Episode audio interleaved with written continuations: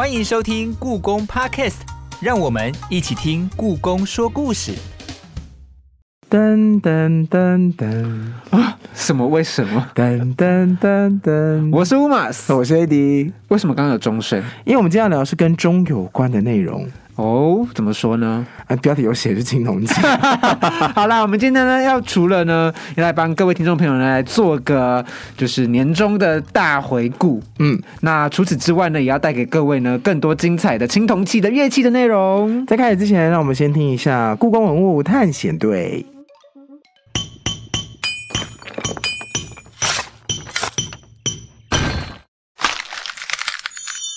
故宫文物探险队，清代的乾隆皇帝有许多收藏，其中铜器更是他细心呵护的古物。除了题诗或是为铜器增添专属的展示架，更将铜器放在清宫殿各个角落，成为宫廷生活的日常。他在位期间，共整理了三套宫廷收藏铜器的图录。那个没有拍照技术的年代，DIY 丈量尺寸、精细的手绘，还要分类整理，都是莫大的工程。而且乾隆皇帝对文物考察一点也不马虎。当时正逢回部战争，乾隆想起皇宫里有件伊斯兰铜容器，特别找了两位回人辨认，却只能看得出两个字，这就是故宫馆藏十三世纪伊斯兰回纹豆的故事。尽管当时考察资源受限，比现在困难许多，但是透过这个事件，也足以证实我们的乾隆皇考证精神有多么认真了。而他整理的考古卷册，也成了现代人重要的文史资料喽。听完了刚刚的故宫文物探险队呢？相信如果已经有收听我们的国立故宫博物院 Podcast 一段时间的听众朋友们，想必会觉得非常熟悉，因为这一次的主题呢，又来 什么？这次的主题呢，又来到了我们的青铜器的时间啦。那其实我们在上一季的时候呢，也曾经跟各位听众朋友们呢介绍了我们的青铜器。那今天呢，我们很开心再度邀请到我们的张丽张老师来跟我们分享这次青铜器的展览。嗨，老师。嗨，大家好。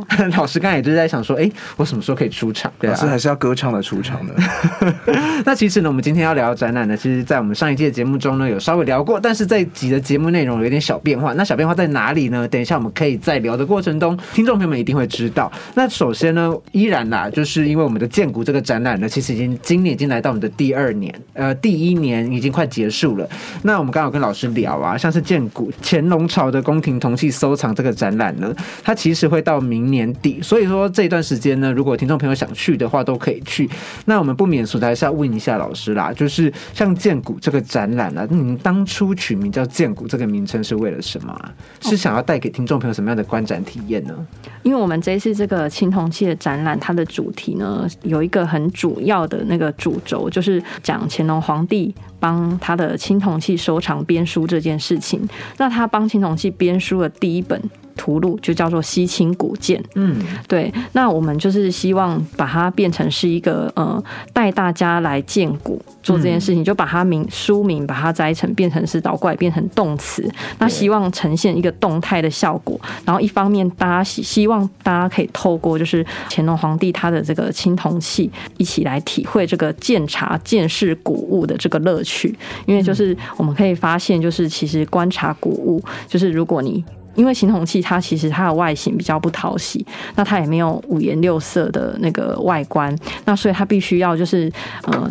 你更靠近看，然后用不同各种角度去理解它，就会得到得到一种趣味性这样子。那像我们这次这个建国这个视觉设计，“建”这个字就是我们把它呃右上角那个笔画把它改成是放大镜，所以你就会有一种带着放大镜来仔细看看这些青铜器的那个上面的一些。呃，很像是一个古老的谜团，然后你想要去解开它的这种感觉，这样去探索。对，因为其实“剑”这个字，它在古文字其实也是一个人，然后看着水中，就是看着器皿里面的水，然后再就有种表示一种监察的意味，这样子。对，所以就是我们就用这个当做展名，就希望大家可以好像拿着放大镜，然后一起来观察古物的这种感觉，这样。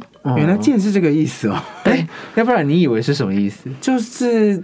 就是见的识啊鉴定的感觉，但我没有想过它圆形的字是一个人在看着水面，然对因为后很仔细的看里面的东西。对，因为它有皿嘛，有没有那个皿？皿就是、哦就是一个容器，上面有个城，有没有？嗯那就是眼睛。哦，对，那右边那个笔画就是人。那哦，老师刚才帮我们说文解字，哎对就是说“见”这个意思的。你是不是觉得索然无味？因为你是中文系，说早就知道了。不会啊我这一段我就是捧场一下，我听一下。我觉得很有趣，哎 因为我文字学没有很认真在学，是吗？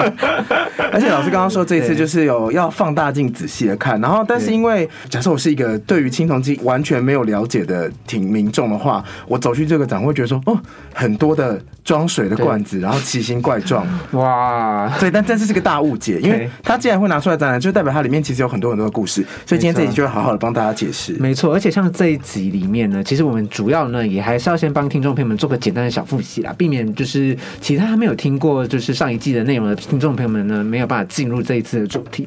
其实我们在上一季没有稍微聊到，就是其实乾隆他真的是一个非常喜欢收藏的人，嗯，对他不止收藏书画，他连我们可能一般人看起来觉得，哎呀，这个青铜器，你知道青铜器就是一直到现代啊，它已经变得有点绿色的，嗯然后有点好像脏脏的。所以说，如果没有独到的眼光，或者是对历史有一定的了解，他不见得会觉得这个东西是美的。但是乾隆就是什么都要，青铜器刚出来的时候什么色？应该就是土色吧，还是他刚做好的时候是哦刚做好的时候，刚做好的时候是接近那个黄金青铜器，另外的名字叫做吉金，比较文雅，不灵不灵的感觉，就是吉利的吉，有吗？吉金，哦，所以写在上面的文字叫金文。哦对，原来如此，我们配合你，想说很惊讶。好，反正青铜器刚出来的时候，其实真的是非常非常对啊好看。对啊，那老师，你可以帮我们说明一下，就是因为我们知道乾隆啊，他非常喜欢就是在他的收藏里面提很多诗跟文。那对于青铜器，这个他盖不上印章的东西，他要怎么办？对啊，他要怎么去表达他对于青铜器的喜爱呢？就是乾隆皇帝，他就是我们知道他非常的喜欢写诗，那也很喜欢就是在他的那个收藏上面留下他个人的痕迹嘛。那他就是帮青铜器写的五言诗呢，就会表展现他个人的儒学志士，就是说，呃，他看了这件器物，就联想到他读过的儒家经典的里面的哪些典故，这样子，所以他就会把它融入在他的诗作当中。这些诗作又要怎么跟青铜器结合在一起呢？他当时呃想了一个非常的聪明的方法，就是因为我们知道青铜器它是一个金属的物质嘛，所以他就是把他的诗作写在那个木座上面，所以他等于是帮这个青铜器做了一个展示架。最常看到的是那个木座，就清宫会为它用非常好的木材，然后做一些很精致的木架子，然后和那个铜器量身定做，然后配在一起，甚至有一种展示陈列的效果。例如说，柜对我们这次在第一单元当中就可以看到，他为他一件那个小的钟做了一个展示架，就很像一个小亭子这样子，然后那个钟就悬挂在中间。嗯。那他为这一件钟写的那个五言诗就刻在上面，那个木牌上面这样。哦，对，很像一个匾额在上面这样，然后下面呢，就是因为我刚刚不是说它像一个木座做成一个展示架嘛，那他的个人的作品是在上面匾额这样，那他下面四周的木牌是请八位大臣一人交一手上来，也是五言诗，然后就是这些都是当时非常重要的那个名称，对对对，写不好会不会怎么样啊？就是大家发回去重写他。他可以猪皮，只有他可以加猪皮。老师，我想要问，就是你刚刚讲说乾隆会把他很宝贝这些青铜器，他会把它放在他自己做的一个算是很珍贵的展示架上面嘛。然后我自己心有戚戚焉，是因为我也很爱买玩具，然后我的玩具也会买一个就是展示架，但是我就是只是买普通的塑胶片放在那边，然后我放的地方呢是我的办公桌。可是乾隆他的办公桌是整个紫禁城嘛，那他会放在哪里呢？就是我们现在根据就是我们最后的，因为最后我们的点查位置，我们只知道最后它可能出自于可能有养心殿啊，或是等一些不同的宫殿这样子。所以我们回过头来看，其实这些他收藏青铜器其实是放在很多不同的宫。嗯嗯，对，那他当时是如何编这个书的，想必也是一个浩大的工程。嗯因为他这个编的书的内容是按照器类去划分，那他在那个西兴古建的最前面，我们也可以看到说他是很多大臣分工的，有人是负责画他的那个图像，就是青铜器的样貌，那有人是负责写上抄录那个书的，就抄书善书的，那有人是负责磨上面的篆。嗯所以它其实是很多人去分工合作。那这些人是怎么去进行这项工程的，也让我们觉得很好奇。就我们现在可能没办法知道，可是它一定是非常的困难的一件事情。费时，嗯对，因为这些青铜器就放在不同的宫，那它又很重，嗯那究竟是把它集合在一起来做呢，还是大臣们到各个宫殿去一卷一卷的画这样？对它的重量是有多重啊？就是大家好，我们刚刚外面有小小聊到，不过听众可能没有什么概念。嗯，它是金属的嘛，那就我们知道它的主要成分是铜锡合金，有时候可能会加一点铅，那所以它基本上小小一件可能就会有呃两三公斤。哦，小的。大的就真的很对，那像哑铃杆，对嗯。有的就可能就会到四五十公斤都有这样子。其实回到乾隆的青铜器收藏嘛，其实我们都知道乾隆的收藏它就是包山包海，嗯就是它包罗万象很多。那关于青铜器啊，我们也大概知道说，它除了三代青绿这样子的那些时代的青铜器之外，它应该有很多呃不同的特色藏品。那在比如说在我们的第一个单元的小展的展览中，是不是有呈现出它不同的，比如说风格的青铜器收藏或不同年代的青铜器收藏呢？对，我们刚刚有提到说，就是乾隆皇帝有帮他的青铜器写诗，然后帮他们配一些配件嘛，展示架。那当中其中有一个很特别的，就是他有收藏了，我们可以看到，根据他的图录，他编的图录里面，我们可以看到他有收到一些就是。非商周青铜器类型的器物，那很特别的是，当中有一件就是伊斯兰风格的豆，嗯。它是用豆是哪个豆？商周青铜器里面有一类叫青铜豆，豆。豆子的豆，哦豆子的对对，豆毛豆的豆，磨豆的豆吗？对，豆花的豆，对，豆子的豆，这个豆其实就是那个器物的豆的圆形的字哦象形字，这个样子。有没有？豆不就是上面有一横，然后一个方口，那个就是就是它的器器型，它的器腹，嗯。然后下面那两横旗就是它的圈足。哦，其实豆不是长这样吗？就是是。我还呃豆，然后它其实本人就是长这样子，就是一个哦有一个碗弓，然后下面哎、真的，一模。一样哎！哇，我对只能说，听众朋友，是豆请点开下面的链接，现在是我们的独享时间。然后就是有一件这个伊斯兰，我们是因为说它的这个外形跟就是商周青铜器的豆长得很像，所以才叫它豆。可是其实，在伊斯兰的的文化，它不是叫豆，它是一个类似装酒的一个容器这样。哦当然，它当然有自己属于自己的这样子也伊斯兰喝太多了。吧？嗯，对，它很大吗？嗯，大概这样子。哦一个牛肉面的完工大小。对，差不多。嗯然后呢，它上面的风格纹饰就是跟那个缠绕的一些花叶纹，跟商周青铜器的装饰风格很不一样嘛。那根据研究，它大概是一个十三世纪的产物这样。那乾隆皇帝就是有在这个有写过五言诗，他就说他看这些青铜器，然后他当时平定回部，他遥想他的收藏里面就是有了一件这个，所以根据这个诗，我们也知道说这个不是他新入场的，是他继承他的前任所留。他想到他旧厂里有一件这个这一种风格器物，然后在这一件器物的口沿呢有一圈字，然后因为他看不懂，因为他是写的伊斯兰的古文，嗯嗯那他就找了，就是命令大臣去找了两位回人来问，就说：“请问这上面写什么？”可是对那两位回人来讲呢，这个也是对他们来说也是古文了，嗯。因为它就是用来抄写《可兰经》的一个古文，所以他们也看不懂，有点像是你的朋友说：“我有一件青铜器，你帮我看上面的字。”然后你们说：“我学中文，可是我看不懂毛公鼎上面的字一样。”就是他对他们来说也是一个古文，这样他们就说：“哦，好像有有两个字什么哦葛爱，他看不出来是什么这样。嗯。那就是乾隆，他也是在这个书中就记载了这件事情，就说包括他叫人来问话，然后他们看出只看出两个字。对，那他后来就觉得，虽然说呃试文没有完成，可是呢，他还觉得自己就是考定了一番，他就想说，根据这个历史的呃典籍，就是中国是跟那个回部嘛，回那个时候是部他们有交流是唐代，所以他就把它定成是一个唐时回通器这样。嗯哦，他的定名，他的这是乾隆皇帝的定年这样子。老师，我打岔一下，就是嗯这个是乾隆皇帝他家里仓库的东西嘛？就是他正是他那时候征战得到的，藏还是对说他在祖先辈里面就已经有流传这个东西？他根据他的诗，他是写说他遥想那个山庄旧场，就是那个避暑山庄有有一件这个器物这样。所以他一开始就知道这个上面的文字不是不是就是那个时候使用的汉字，，他很有趣哦。他这个五言诗的内容是写说：“初以为三代青绿耳，破视之，破视之就是靠近看，然后他也在见骨。嗯嗯。他说破视之，然后形不饕餮，名不以丁，金银错其文，则似回字，令吐鲁番、哈密回字等视之，为是葛爱两字，其余皆不变。哦，嗯。所以一开始其实也不知道，，对，所以这个其实就透露了乾隆皇帝他建骨的一个过程，有没有？他有观察到说，哎、他长得很似豆而短足，就是他比那个商周青铜器的那个豆豆的足还要短，哦，因为。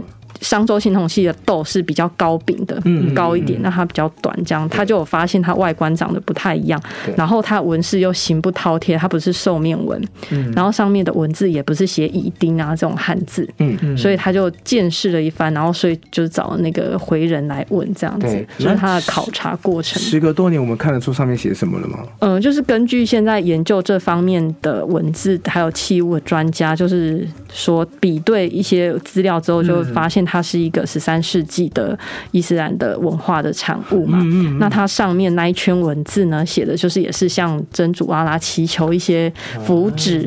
哦哦，有其实跟青铜器嘛像，因为青铜器上面的铭文也是说，也是最后结语都会写一些祈福语，说子子孙孙永保佑。是用。在疑，可能推测也是用在疑点上面，对，什么梅寿无疆啊，这样。其实普世的人类希望得到的那个，健康嘛，对都是都是类似的。对，像老师刚好提到一个蛮关键的点，就是乾隆皇帝他其实会对他的收藏做很多文字的记录。那想当然，就是对于青铜器来说，它也是。所以这里就有一个大问题想要问一下老师，可以简单的说明一下，就是说像乾隆皇帝啊，他在编所谓的青铜器图录的时候，我们知道就是西清古鉴、西清续鉴等等的，他是怎么编的？那以及说他又是如何在书中帮青铜器做分类，分类标准是什么？以及说每个青铜器就是流传，就毕竟流传这么久嘛，那它的命名原则又是什么？可以简单的跟听众朋友们说明一下吗？好，这个也是我们这个展览想要呈现的一个角度，因为我们有。提到说青铜器它，呃，从外观它就感觉距离我们非常遥远，因为它的这些器物现在已经就是没有在使用了。那它的纹饰好像又非常的抽象，不是很具体的一个可以辨认的纹样，所以它给人一种好像有距离感、神秘感。我们这个展览其实也是想要呈现说，透过乾隆皇帝编书的方式，那反映说铜器、青铜器是如何去认识的。那其实最简单的第一步就是用器物的分类，就是外观分类方式。所以这个乾隆皇帝他的这个青铜器图录呢，里面就是按照器类去分卷，就例如说鼎，全部的鼎就摆在同一卷。那中就摆成一卷这样子，最简单的分类方法就是把外观长一样的东西摆在一起嘛，这个就是认识铜器的很好的第一步。那这也是后来就是在研究青铜器，我们讲的所谓的类型学的概念蛮相类似的。那在更进一步，我们提到说，就是说青铜器是怎么命名的呢？这些东西呢，其实我们刚刚提到说，它其实距离现在已经非常遥远了嘛那它又是只有在商周的时候使用，那加上当时是用当时的文字去记录它，所以离我们现在就是已经有非常大的断层。那青铜器的命名，它其实是一个呃滚动式修正，我们现在就就是就是不断会随着我们现在对它的理解，对，例如说乾隆皇帝他编书的时候替这些青铜器命名，到我们现在这次展览展出就有很多很大不同的改变。嗯，例如说。他可能这两件钟就叫它周伯钟，可是我们现在已经可以更清楚的根据它的外观形制细节，我们去定出说它其实是一个春秋时期的。那上面铭文有辨识出来说它是写吴王之子，提到它的作器者名称是折简，所以我们已经把它可以进一步定成说它是一个春秋呃中晚期的所做的折简钟。对，那从那个周伯钟到这个名字。器皿就很大的转换，嗯，对，那青铜器的定名的方式，其实就是一个慢慢就是一直在进步。也许就是之后又有新的材料，它又会有新的名称出现。那包括像嗯、呃它最主要的证据还是说，这个我们刚刚有提到说青铜器上面会有文字，那它。很常常就是会写自己是什么器物，嗯。例如说鼎，他就会说自己是什么什么宝鼎啊，是鼎，对，不是他就会写他是叉叉宝鼎啊。对对对对，那你就知道这个名字是鼎，这种器类叫鼎这样子。这么实际，瓦达西哇中，哦，他喜欢 iPhone 十三得是，对，那就是有例如说盘，他就会说它是什么什么宝盘，或是呃谁做制作盘这样子。AD 宝盘，宝盘或尊盘之类的这样子，或有时候会加上它的功能，例如说它会是石鼎，就食物的食，嗯嗯嗯，对，那水器有可能就是会，呃，我们可以看到，例如说它会写汤鼎，就装热水的鼎这样。所以那他如果没有写的话，就变成我们自己后期考对证去命名。，对，因为其实很多青铜器是没有文字的嘛，那如果都找不出来说他曾经有记载过自己叫什么名字的话，可能就是用文献就是记载，然后看有没有记录到，所以那一种的，就是常常之后就会被推翻。嗯嗯，如果是有写字比较高级啊？呃，不一定啊。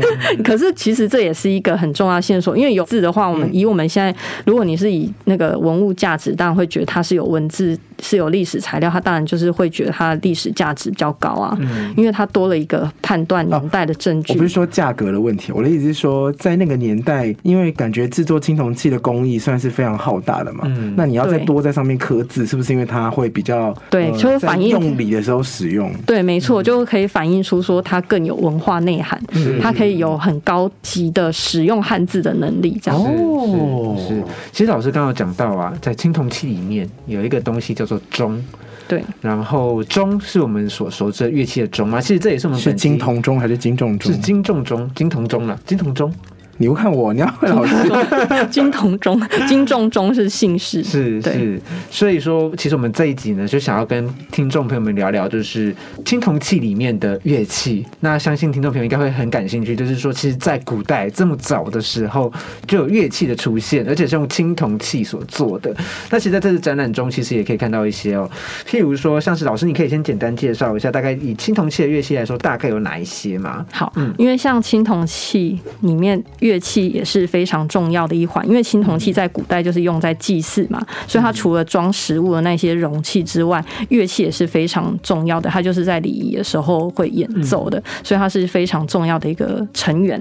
那这个青铜乐器呢，它比较早的原型可以看到是有点类似像铃。这样子的东西，那那个铃就是是呃有点像是我们现在可以看到这，就是里面有铃蛇，就是摇了会有撞击的声音，就是铃、那个铛铃丸、那个铃蛇，它跟那个器壁撞击就会产生声音嘛，就很好想象的那种小铃。那那种铃呢，比较一开始是当做装饰用的，我们现在可以看到它可能是在马车上面或是人佩戴，它属于比较装饰性质。那也很有趣的是，我们可以看到就是呃有一种青铜器叫做青铜簋，还有青铜箍，都是一种容器。那它的底部就是会有装这种青铜铃，那它可能就移动的时候就可以会有摇，就会有声音这样。那这一种就比较不是演奏音乐，它是一个它是一个就是有点像装饰性可以发出声音的器具我。现在吃饭有就是有什么 器具拿起来是会发出声音的呃，筷子不要碰到碗。哦，会被骂对，现在吃饭要安静。啊 就是一种礼貌，这样对，所以有有古书就会写说，就是这个是为了节制那个，就是以礼仪的角度说，这个是为了节制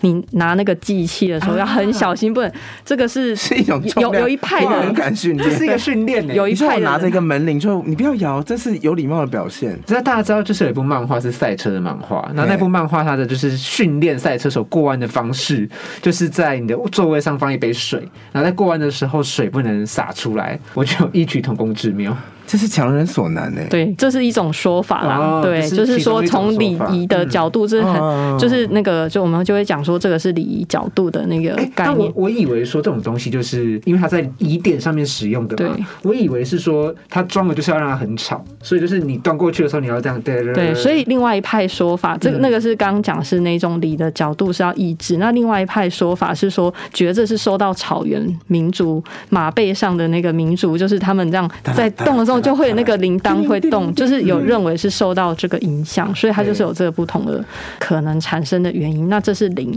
那那个铃后来就是这个我们讲的青铜乐器这个钟的原型就是那个铃，就是有可能是源自于这个铃然后的。从铃然后变大变中，对，那这个钟比较特别，是它就是是一个敲击的乐器，它里面就没有那个铃舌了。嗯，它的发出声音的方法是用那个对，它是敲击它的特定的发音部位，然后发出那个产生震动，发出声音。嗯这次展览看得到吗？对我们这一次的，就是一进展间的第一件和第二件器物就是钟，就是叫做就是我们刚刚讲的春秋晚期折剑钟。嗯，其实刚刚 AD 问的这么的兴高采烈，我很怕说老师说对，哎，看不见，那就完蛋了。好险是放在门口。那它这个钟的话，我们看到的话，如果假设在古人，我们想象古人在敲它的时候，古人会敲哪里啊？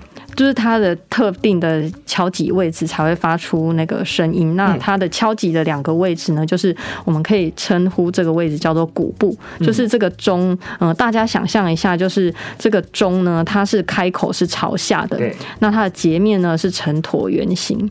那在它的这个下端的部分呢，就是这个地方，我们它有个专有名称叫鼓部，就是。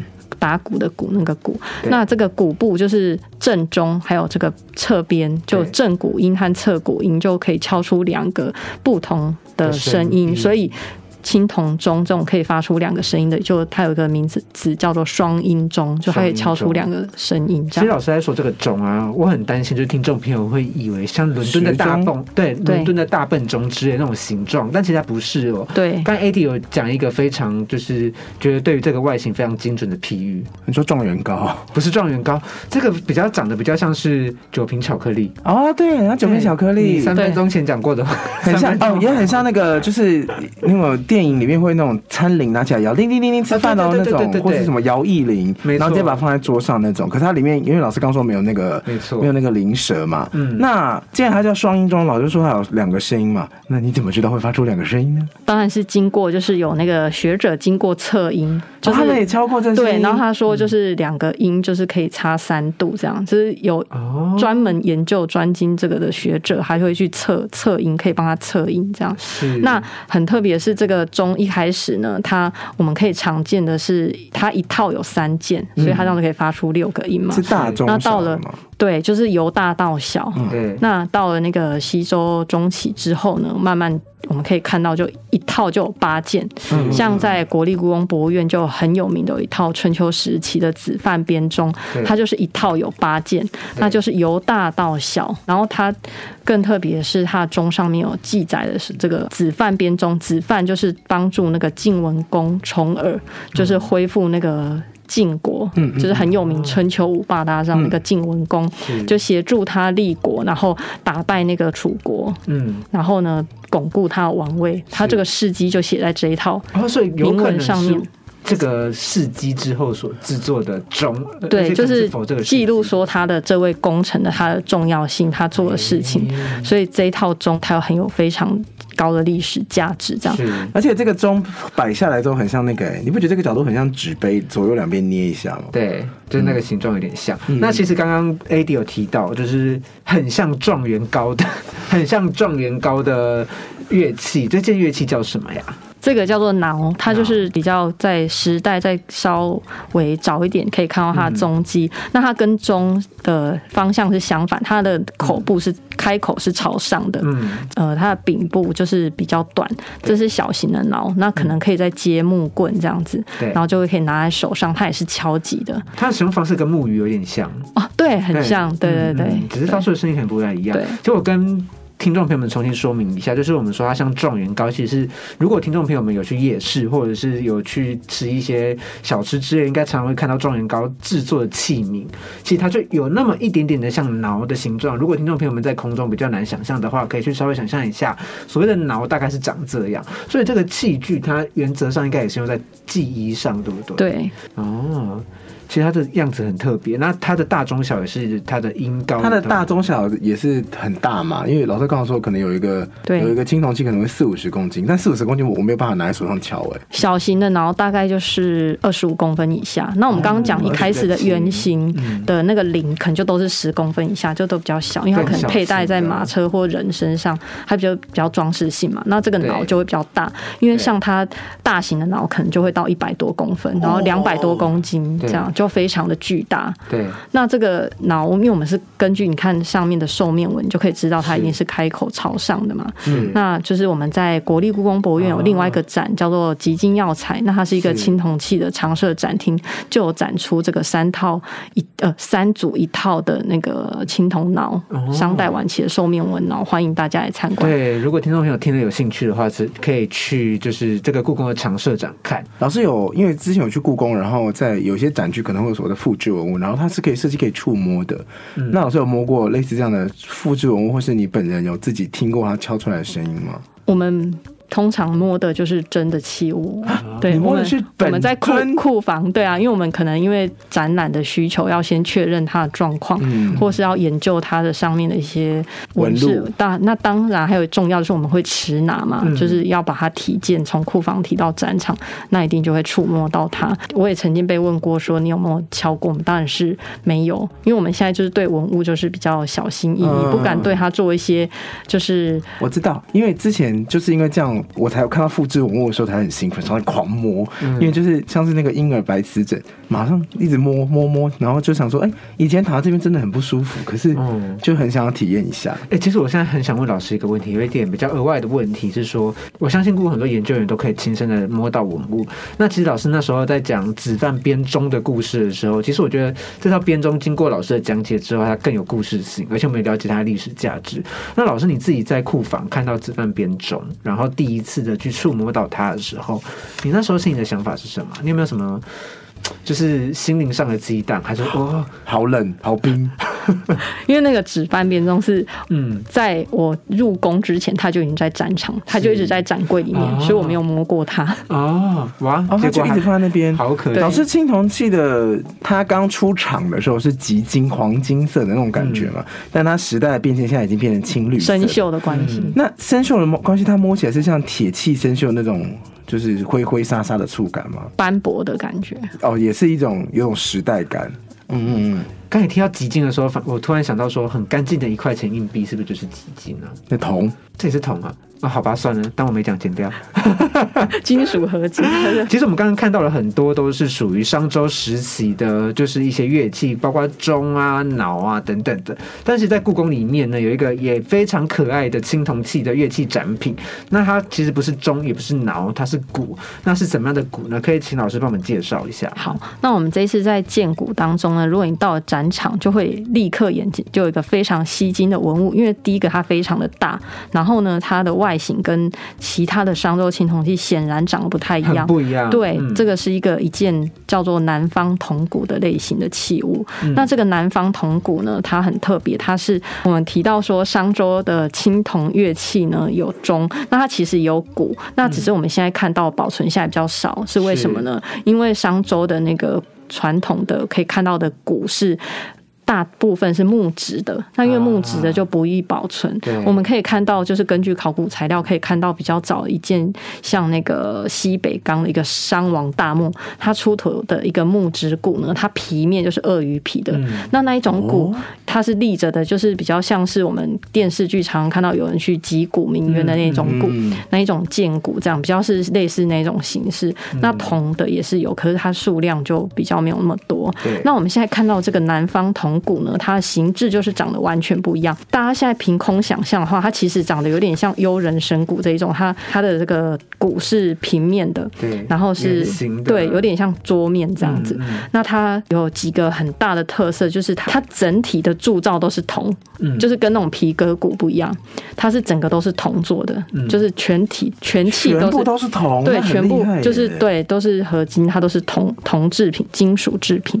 它的包括它的骨面，就全部的也都是铜。那它的里面是中空的，嗯嗯嗯它的共鸣腔嘛，里面是中空的。那上面的鼓面是也是类似像鼓皮一样薄吗？呃没有到非。常薄，因为它铸造的关系。嗯。那它有几个呃很不一样的特色。我们刚刚讲除了外观不一样之外，它上面的那个图样也跟那个商周青铜器的纹是，嗯。因为商周青铜器的纹是，我们刚好像乾隆已经帮我们定义了嘛，就是嗯。像饕餮纹这种兽面纹，然后或是一些凤鸟纹，嗯，对，那它就是比较抽象的，或是什么夔龙纹啊这种之类的。可是这个南方铜鼓呢，它上面就是比较是大自然的一些图腾，例如说它的正中央鼓面正中央通常就是有一个太阳纹，对，然后就是它的也是会有一些变化嘛。例如说我们展出的这件鼓，它就是有十二道光芒，嗯，那可能别的铜鼓就是有不同道，就是它也会展现这些细微的差别。嗯那上面就是还会有一些水波纹啊，或是翔鹿纹，就是飞鸟，嗯对吗？就是一些意象。那例如说，我们这次展出的就很特别，是上面还有四只可爱的青蛙，对，它的那个屁股非常的浑圆这样子，嗯。然后还有一只小鸟。嗯。对。那这个南方铜鼓它使用的，因为我们已经知道说它有别于商周青铜器嘛，那其实是因为它流行的区域就是呃就是。在不同的地方，它流行的地方是主要是在华南地区和那个东南亚国家，就是不是儒家文化影响造出礼器的地方。就例例如说是云南啊、广西都出土了非常多的这类铜鼓，那很多就是少数民族在使用，例如彝族这样。那东南亚国家，例如说缅甸、泰国，那很多就是越南，他们就有非常多这样子的遗存，这样。嗯，对。其实我觉得听众朋友们这样听，其实可以去想象一下，就是其实我们刚刚聊的，不管是钟啊还是脑啊，就像老师说的，它上面是有很多，就是用比较是兽面纹，而且是比较是平面的雕刻去做出来的，所以它看起来其实就是它的表面会有一点，比如说钟或脑，它表面会有一点凹凸不平，包括它的制作过程跟它的制作的美学都不太一样。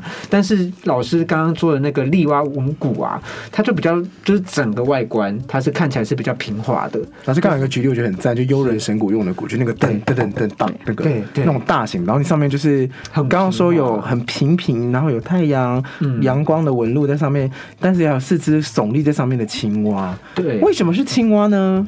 嗯，为什么不是龙？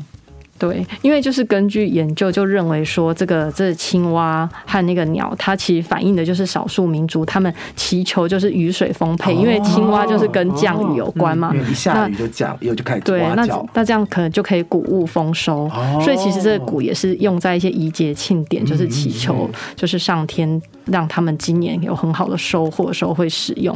嗯，其实我觉得很特别的点是说，因为像老师刚刚提到的，它的中这个鼓的中央，它其实是用太阳的纹路去做、嗯去做表现。那这很有趣的点，是因为我们大概去了解中国的古代历史啊，它对于自然的崇敬的表现方式比较不一样。就至少说我们在青铜器上会看到，就像刚刚讲的兽面啊，或者甚至龙纹等等的。那其实比较少的是这种，就是以比如说太阳或者以水波这种感觉的去方式去做呈现。那这个太阳它的点、就是故事典故有对啊，它？有有相关的典故在说明这个东西吗？因为我刚刚提到说，这个关于铜鼓的起源有非常多的传说，因为它就是在少数民族间，就是很多都可以看到它的使用的情形。那他们对于鼓的传说就有非常多种，那很多都是非常光怪陆离。就例如说，嗯、可能铜鼓是源自于天上神仙铸造的、啊，或是说它是海龙王做的。对，那还有也有说它是天上有两个月亮，它是其中一个，所以它就是有非常多的意象。那包括当然太阳的传说也是有，也有很精彩的一些很。具体的故事，例如说，嗯，他可能是猴王做的，嗯对，就曾经那个四川的这个彝族就有提到说，这个猴王就是他们在讨论祖先的起源的时候，就有提到说，这个铜鼓他们就会有一些关于自己自我民主的一些起源的传说嘛，就有提到说，这个铜鼓可能是这个猴王，就是他有一个故事，就说有一个人他有一天在种田的时候不知道睡着还昏倒了，然后就有那个猴子妈妈带着小猴子要来那个偷采他们的谷物，以为这个人死了，就把他带回山上，要帮他进行一些祭祀这样子，那就拿出这个铜鼓来敲击，就这个人就醒了，然后就把这个铜鼓带回去，这样，所以就有关于这个铜鼓是源自于就是猴王的这个的传说这样子，它有非常多一些故事，啊这是少数民族的记载，那。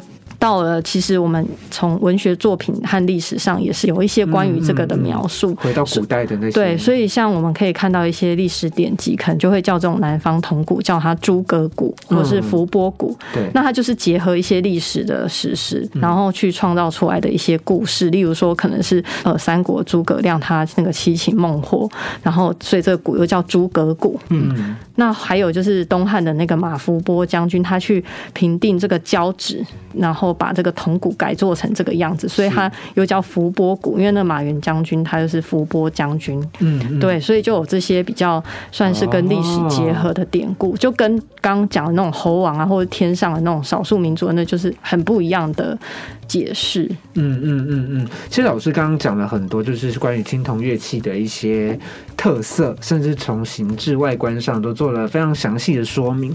那像在这次的展览当中啊，就是建鼓这个特展，其实我也很好奇一件事情，就是说，如果听众朋友们非常有兴趣去看这个展览的话，那不晓得老师有没有自己私心推荐？就是说，如果你到了这里，你哪几件作品你可以去细细的去、呃、品味品味去鉴赏呢？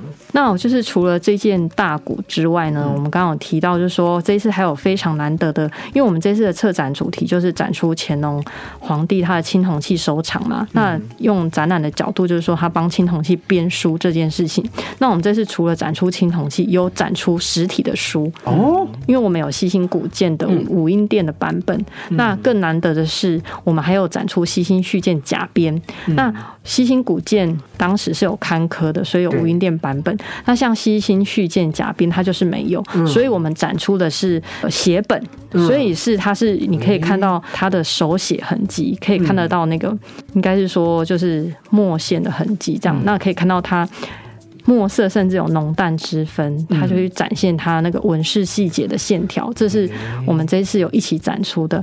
那因为书籍的展示呢，它是古籍，因为它受限于它的展示的条件，所以它三个月我们就必须去帮它换展。嗯，像我们就是每三个月我们都会换展这样。对，那我们那个书翻开的那一页都是会翻这个展场中有展出的铜器，大家就可以去比对一下，说照他们的描述。对，大家可以看一下说。哦，当时在书中画的样子，跟我们现在看到的它的原样，因为当时没有照相技术嘛，所以其实你就会蛮佩服他们可以画的这么细致。嗯，这真是巧思哎！看古代的，就尤其是就是乾隆皇帝请就是大臣们、功臣们去做这些事情的时候，是怎么样的去描绘这个东西都看得见，那可以直接跟展场上的东西去做个很对比、很直接的对比。没错。那我这边想要一个小小问题想问老师，就是老师您刚刚提到两本书。嘛，一个是西清古鉴，一个是西清续鉴。续鉴是因为古鉴没有写完，然后续鉴再给他续一下，这样吗？因为就是西清古鉴是乾隆皇帝的第一本的青铜器图录，对，所以他的那个是在他比较在位初期的时候是，哎，我印象中是乾隆十四年的时候那时候编的。那续鉴就是后来他的在位晚年，所以里面所有青铜器就是当然就是后来一直收一直收。对，所以如果你时间轴来看的话，你就可以看到，哎，西清古鉴收器可能就是有包括他。得自于前人的器物，可能甚至是明代宫廷的。那到了续建，可能就比较多是他展现他个人的收藏。因为像我们提到伊斯兰的器物，那些就是收在西兴续建甲边，嗯，那就是他后来还有包括他平定回部的得到的一些器物，就都收在这个西兴续建，所以比较展现他的个人意志。哦，所以说西清续建跟西清古建，它有一个蛮大的差异，是在于说西清续建它其实。又收入了部分的，就是关于不是非商周时期，甚至不是非中国当地的那些的铜器、青铜器。对，因为像他总共编的就是三套，然后用。嗯，应该是说，就是他除了西兴古建，还有宁寿建古。那宁寿建古就是为了那个筹备这个宁寿宫。宁寿宫，我知道他为他的那个晚期，他的退休生活做那个宁寿宫里面的器物，就是收在宁寿建古。那西兴续建又分成甲边和乙边。嗯，那甲边收的就是包括他的很多元的铜器嘛。那乙边收录的是那个他的那个沈阳，嗯，就是他的行宫。嗯，行宫放的器物这样。嗯。哦，所以说，其实纵观整集下来啊，其实我们可以发现一件事情，在这一次的建古的展览当中，其实有三大看，我觉得自己归纳下来，大概就是有三大看点。第一个，你可可以去看到，就是乾隆皇帝他对于青铜器的收藏，尤其是说他的喜好是怎么样，他爱的是哪些，他的心得是什么？对，他的心得是什么？那第二件事情就变成说，你可以去看一下一些哦，有一些青铜的乐器，它的展现，以及说呃，可能非商周时期的青铜乐器长什么样。那商周时期的青铜乐器可能又长什么样子？譬如说，我们刚刚 AD 有提到的，比如说钟，它可能有点像酒瓶巧克力；可能像挠，它有点像状元糕的制作器皿。大家都可以去稍微做个对比，是不是像我们在节目中描述的这样？那第三件事情呢，其实也有一件事情蛮有意思的，就是说，其实我在这次的展览当中呢，就是展的就是像是西清古鉴啊，甚至西清续鉴的手写本这样子，那可以去看到说当时是怎么样去描绘跟记录这个钟，尤其是如果对于历史。或者对于像是青铜器类型的东西，非常的有历史脉络的，呃，观众朋友们或者听众朋友们呢，都可以直接的去做对照，甚至从这里面去了解到一些记录延续的一些趣味性在。对，那我们今天呢也非常谢谢，就是我们的张丽老师来跟我们分享这一次的，就从很多不同的观点，然后很多不一样的视角去认识建谷这样的一个展览。对，那在今天节目结束之前呢，我们要回到我们的听故宫的声音，听故宫的声音。今天的声音关键字是“周”。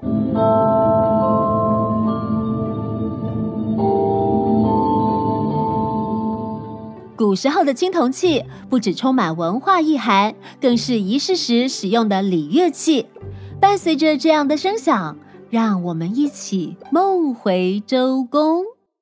听完了刚刚的听故宫的声音，我们听到非常神圣的是什么声音呢？老师，我们刚刚听到的呢，就是古代青铜钟的声音，很好听呢。你刚刚不就说叮叮当当的吵死了？不是，我是说学校钟声，其实它跟学校那种电子声音是完全不一样，完全不一样。你真的听到就会觉得说，哦，真的是有种肃穆。对，你就觉得说，现在这个这个仪式，我要走路要很，我走路要很慢，水不能洒出来。对，那个钟声真的很好听。那今天呢，也非常谢谢我们的张丽老师呢，来跟我们做非常精彩的分享，谢谢老师，谢谢大家。那对于今天的节目内容呢，如果有任何问题，或者是对于古代的青铜器呢有任何的兴趣或什么的，不只可以去看，就是这一次的建古展览，它会展到二零二二年的年底，嗯左右，对吧？对对。那如果呢有任何兴趣或者有任何的疑问呢，也都可以直接到我们的 Apple Podcast，甚至是国立故宫粉丝专业上面留言给我们，让我们知道哦。好，其他听到 Podcast 的平台，欢迎帮我们收听、按赞、收藏。分享五星好评，好，今天非常谢谢大家收听，那我们就下次再见了。我是 Eddie，我是 Umas，我是张丽，拜拜拜拜。